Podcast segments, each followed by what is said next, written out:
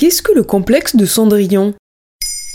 Merci d'avoir posé la question. Le complexe de Cendrillon date des années 80 mais a récemment été mis en lumière par l'autrice féministe Mona Chollet dans son livre Réinventer l'amour, comment le patriarcat sabote les relations hétérosexuelles. Elle écrit Non, on ne se débarrasse pas facilement du modèle de la dépendance économique, mais aussi de tous les autres types de dépendance qu'elle implique et qui la dépassent. Mona Chollet met en avant une écrivaine américaine qui a évoqué Cette aspiration à être prise en charge à tous les niveaux sur cette attente d'une intervention extérieure qui nous délivrerait sur nos responsabilités envers nous-mêmes. Elle évoque ici la psychothérapeute américaine Colette Dowling qui a inventé la notion de complexe de Cendrillon. Mais comment définir ce concept? Quand il est développé pour la première fois en 1981, le complexe de Cendrillon désigne un désir inconscient des femmes à vouloir être prises en charge par les hommes, s'opposant à une volonté d'indépendance. Colette Dowling s'intéresse surtout au cas des jeunes femmes récemment mariées.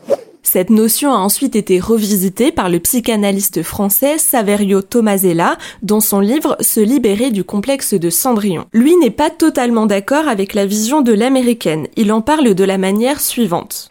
Complexe de Cendrillon est une disposition, une tendance, une façon dont on considère ses relations et qui va orienter toute son existence. L'auteur adopte une vision plus moderne en prenant en compte les évolutions sociétales. Il estime que ce complexe peut s'appliquer aux femmes comme aux hommes et à différents âges de la vie, mais se construit bien autour d'identités assignées dès l'enfance. Pourquoi ce nom, Cendrillon? Eh bien parce que dans l'histoire de Walt Disney, Cendrillon doit s'occuper avec patience de sa belle-mère et de ses demi-sœurs qui sont pourtant méchantes avec elle. Le personnage de Cendrillon est dans l'attente, elle est caractérisée par un lien de dépendance aux personnes qui vivent avec elle, d'abord l'horrible belle-mère, puis le prince qui va tout faire pour la retrouver.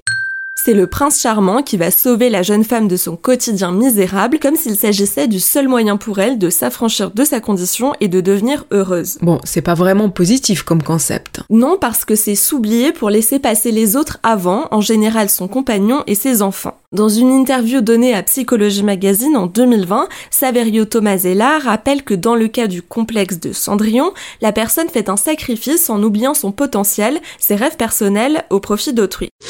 Les personnes souffrant de ce complexe sont souvent victimes de solitude dans des moments difficiles et ne choisissent pas forcément de se tourner vers leurs proches pour en parler. Est-ce qu'il existe une manière de se libérer de ce complexe? Il faut souvent l'intervention d'une personne extérieure pour prendre conscience du complexe de Cendrillon. Des déclics de la vie peuvent aussi y participer, explique Saverio Tomasella, comme une nouvelle rencontre ou l'apparition de problèmes psychiques et psychologiques comme une dépression. Pour s'en sortir, la première règle est d'en parler à ses proches et ensuite si la personne le souhaite, à un thérapeute. Il ne faut jamais perdre de vue que tout le monde a le droit d'avoir des objectifs de vie personnels et peut les atteindre. Voilà ce qu'est le complexe de Cendrillon.